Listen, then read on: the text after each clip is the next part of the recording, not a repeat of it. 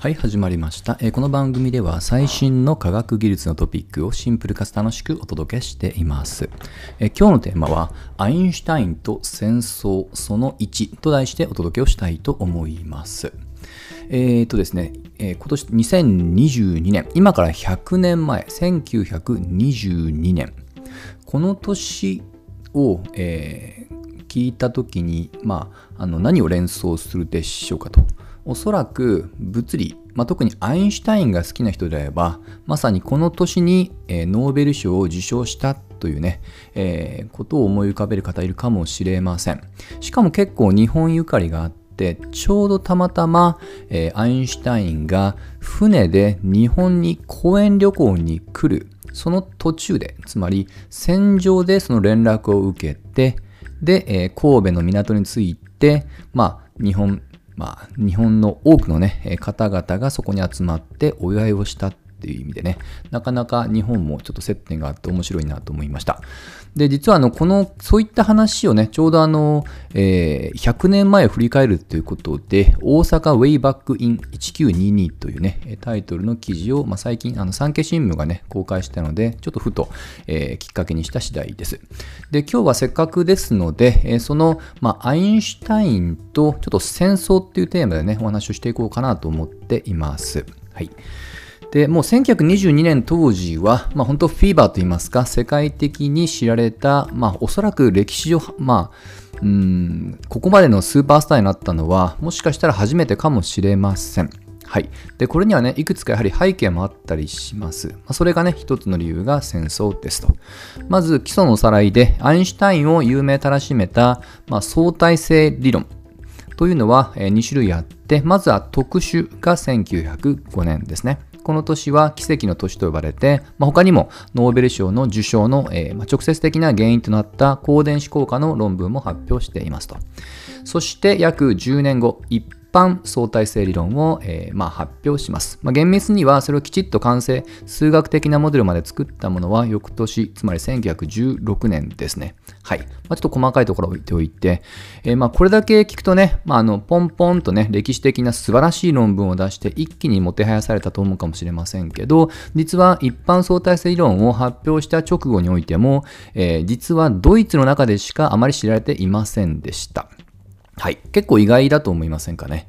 あの、これはですね、あの、理論が難しすぎたというよりは、社会情勢が主な原因です。1905年というと、えー実は第一次世界大戦が勃発した翌年なんですね。真っ只中です。しかも当,、時のドイツは、まあ、愛国主義または国粋主義が蔓延していて、えーもうあのこれはもう科学の世界においてもドイツ以外の科学者との交流が極めて難しくなっていた時期なんですね。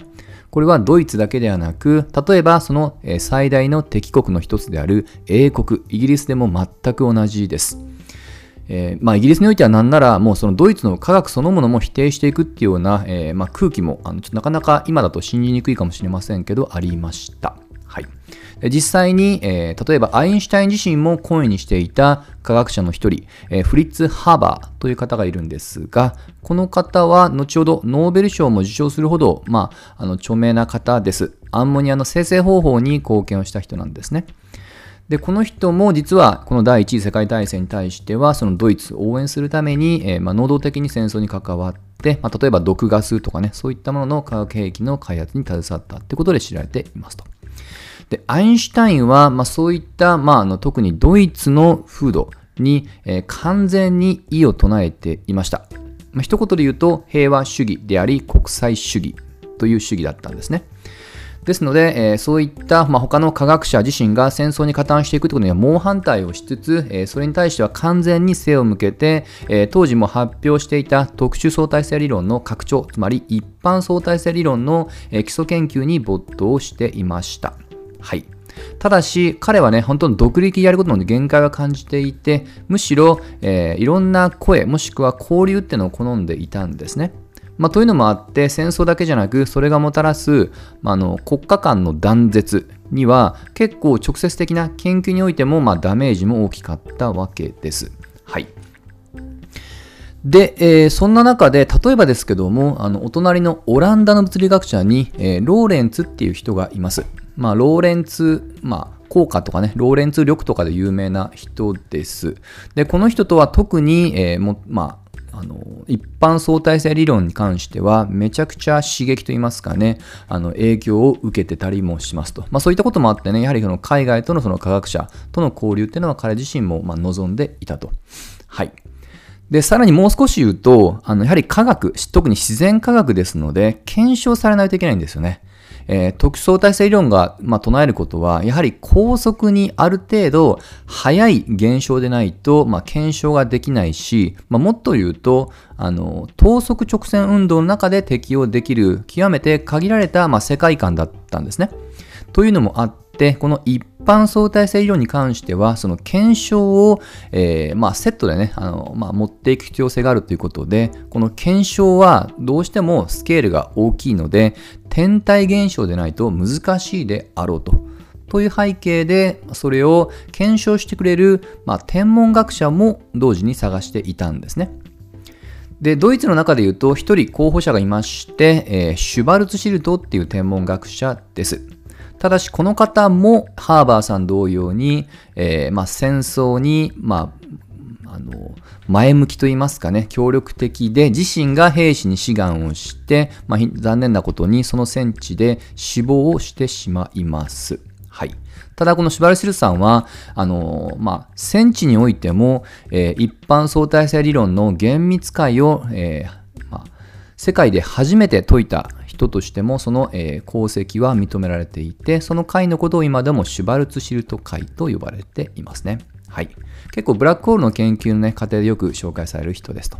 はい。まあ、といった風も重なりまして、なかなか、あの、まあ、一般相対性理論のところも、あの、まあ、停滞は言い過ぎですけども、なかなか硬直していたっていう時期もありました。そんな中で一気にこの一般相対性理論を、えー、完成に近づけてくれたライバルが現れると。それが同じくドイツの数学者、ヒルベトヒルベルトっていう方ですね。もう数学の世界では、まあ、超がつく、もうあの、大家でした、当時。はい。で、この方がすごいのは、この物理っていうね、あの、アプローチ、あの、学問に対して、その公理、まあ、数学ですね。数学の決まり事これを元にしてそこから論理展開するだけで物理的な現象、まあ、もっと言うと科学理論を導いていこうというね極めて野心的な取り組みを当時発表しました。その中の材料の一つに当時アインシュタインが唱えていた一般相対性理論を選んだって背景です。したがって、そのアインシュタインの考えを、えー、論理、数学で表現をしていくっていうことで、えー、このヒルベルさんが途中参戦をして、この人本当優秀な方なので、一気にキャッチアップをして、もしかしたらヒルベルトがその数学的なモデル、式まで完成させるないかっていうような危機感も当時アインシュタインは強く持っていました。で、結構実はデッドヒートはありました。お互いが、まあ、いわゆる選手権、先に、えー、まあ、発表した、考えたよってことを認めるための結構デッドヒートが繰り広げられて、ちょっとね、そこははしょりますけど、結論としてはなんとかギリギリアインシュタインが、えー、数式の完成、方程式を完成させたっていうことで、ヒルベルトも、えー、それは認めましたと。はい。まあ、もともとこれあの、アインシュタインがあの発想したアイデアをもとにして、それを技術的に表現する、えー、その、まあ、戦いに過ぎないので、ある意味、アインシュタインが、まあ、あの、認めたってことはね、まあ、至極最もと言いますかね、あの当然だと思っていますと。はい。そしてその時に先ほど触れたその検証すべきということで、えー、一つの材料としてアインシュタインは水星の近似点移動と言われている従来のニュートン力学では、えー、説明困難だった現象を定量的に示したっていうのもね、添えておきました。ただし、繰り返しになりますけど、これはあくまでドイツでは盛り上がったんですが、他の国、特に敵対国である英国ではほとんどまだ無名の状態でした。むしろ先ほど触れた、えシュバルト・シルトさんの方が、え国際的な天文学者同士では知られていたんですね。で、その中で、その戦死を受けて、この、えー、シュバルツシルトを高く評価した一人に、えー、英国のアーサー・エディントンという科学者、天文学者がいます。はい。もうこの人はこの当時でももう著名な、ある程度有名な科学者としては、あの、もう位置づけられていました。そしてこの方はアインシュタイン同様、やはり自国の閉鎖的なムードに対して異を唱えていて、平和ないしはまあ国際主義、国家横断的に協力していこうっていう、えー、まあ考え方の持ち主です。まあ、つまり、アインシュタインの完全な同志なんですね。はい。で、えー、アインシュタインは先ほど触れた通り国際主義を、えー、まあ、あの貫こうとしていたので何とかして自身の研究含めて国際的な交流には尽力をし、えー、そういった知り合いのつてでたまたまこの、え相対性理論の研究内容をエディントンさんが、え知りました間接的にですね。そしてその素晴らしさに感銘を受けて自身でもその研究を深めていき、理解を深めていき、えー、これをなんとか検証したいと。このような素晴らしい人類の、まあ、あの宝とも言える理論を検証したいと。そのためにはアインシュタインが添えた水星近日点移動だけだと検証としては不十分と。というのも、もう結果分かってるので、もしかしたら理論をそれに寄せたんじゃないかっていうね、こじつけもできなくはないんですよね。まあ、ということで、これを、えー、予測することが可能な、まあ、天体現象として、皆既日食だけ観測可能な光が曲がる現象ってものを、えー、まあ、ターゲットに置きました。はい。これたまたまなんですけど、実は1919年の5月に、もうあの天文現象として、そういった皆既日食っていうのが地球で観測できるってことも分かってたんですね。で、それを受けて、その数年前にそれに気づいたエディントンの、まあ、戦いが始まるわけです。繰り返ですけども、当時英国の中ではドイツの科学自体を否定していこうっていうぐらい、えー、まあ、否定的な声が多かった中で、しかも、もともとニュートンが立てた理論を覆そうとするドイツの無名な科学者を紹介するだけだと、まあ、反発はもう明らかですね。したがって彼は、えー、まあ、アインシュタインを紹介ではなく、そのアインシュタインが唱えた相対性理論を自分の言葉で砕いて分かりやすく非専門家の方に対しても、例えば SF の、え、作品とかを引用しながら、え、説明をしてあげたと。当時たまたま英国ではジョージ・ウェルスが作った宇宙戦争もね、流行っていたのもあって、こういった宇宙ブームにもうまく、えー、まあ、使ったっていうのもありますと。まあ、こういったね、あの、結構地道な、あの、まあ、活動ってものが、えー、続いて、やっとこの日食、皆既日食の観測に対して国家予算を獲得することに成功をしました。まあ、あの、本当一言で言いましたけども、相当苦労したと思います。当時の社会情勢の中で、ドイツの科学者の検証をしていく、しかもニュートンを否定する、あの、本当それだけ聞くだけでも相当な勇気、そして、あの、苦労があったと思います。で、結論としては、1919年の5月に、えー、無事に、えー、日食観測を通じて、アインシュタインの方が正しいということを観測に成功します。で、その結果は、えー、まあ、速報で個人的に科学学者間に伝わって、なんとアインシュタインへの連絡は、その、えー、彼が尊敬しているローレンツからの電報だったって話ですね。まあ、相当これ喜んだと思います。でただし、この当時においても、まだ、えー、アインシュタインとエディントンの直接的な対話はありませんでした。その数ヶ月後、えー、1919年の終わりに初めて、えー、手紙という形式でアインシュタインとエディントンがお互いの尊敬と敬愛を表したと言われていますと。そして、それ後に一気に英国で公式な発表が終わった後に、えー、一般雑誌に取り上げられて、英国からさらに世界に伝播して、文字通り一瞬でアインシュタインの名声が轟きますと。はい。ですので、この流れというのは、あの、やはりその理論の素晴らしさというよりは、今までその世界の戦争という、ある意味、閉鎖的な空間の中で、それがちょうどたまたま終わって、そしてその、平和的な象徴としても、もしかしたら言いつけられたのかもしれません。はい。それを敵国同士の科学者が手を取り合って一つの人類の、まあ、異形に見えそうな理論っていうものが発表されたといった、そういったストーリーがやはりこの名声を、まあ、さらに輪をかけた、まあ、背景かなと想像しますと。はい。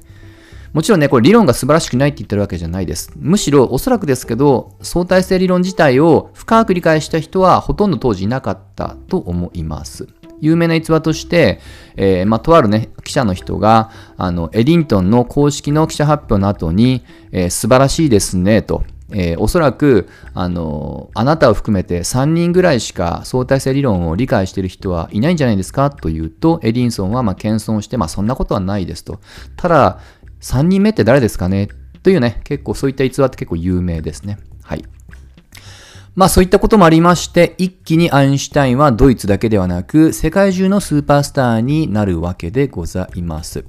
まあ、ただし、これはあくまで第一次世界大戦の直後の話で、この後に冒頭触れた通り、日本旅行を含めて、えー、海外から講演旅行の依頼が殺到するわけですが、えー、その、えー、第一次大戦で敗北をしたドイツについては、えあまりいい状況ではないですと。というのも、もともとは1918年、ドイツでも革命が起こって、まあ、その、えー、結果も受けて、えー、停戦に結びついたわけなんですけども、やはり敗戦国っていうこともあって、あなかなか今でもね、物議を醸す、えー、まあ、膨大な賠償責任ってものに追われていたと。その結果として、その将軍に対して不満を抱えた、えー、ドイツ国内の、まあ、あの団体から、まあ、徐々に徐々にいわゆる右傾化って言いますかね、え、ドイツの国粋主義が改めて起こって、それが、え、第二次世界大戦の,、まあ、あの遠い原因にもなってくると。はい。まあ、いずれにしましても、この科学と、まあ、戦争については、あの、やはり切っても切れない。特に、えー、その、まあ、異業とも言える歴史的な理論をね、あの、編み出したっていうのに関してはその最たるもので、まあ、たまたまこういった経緯もあって、一気に有名になりましたアインシュタインですけども、先ほどの流れを受けて、今度は第二次世界大戦で新しい、まあ、あの、戦争との、まあ、距離感ってものを、えー、作っていきますと。はい。一旦ね、今回は、まあ、その1ということで、ここまでしておいて、えー、次は、まあ、第2次世界大戦という観点でのアインシュタインと戦争のつながりについてお話をしていこうと思います。といったところで、今日の話は以上にしたいと思います。また次回一緒に楽しみましょう。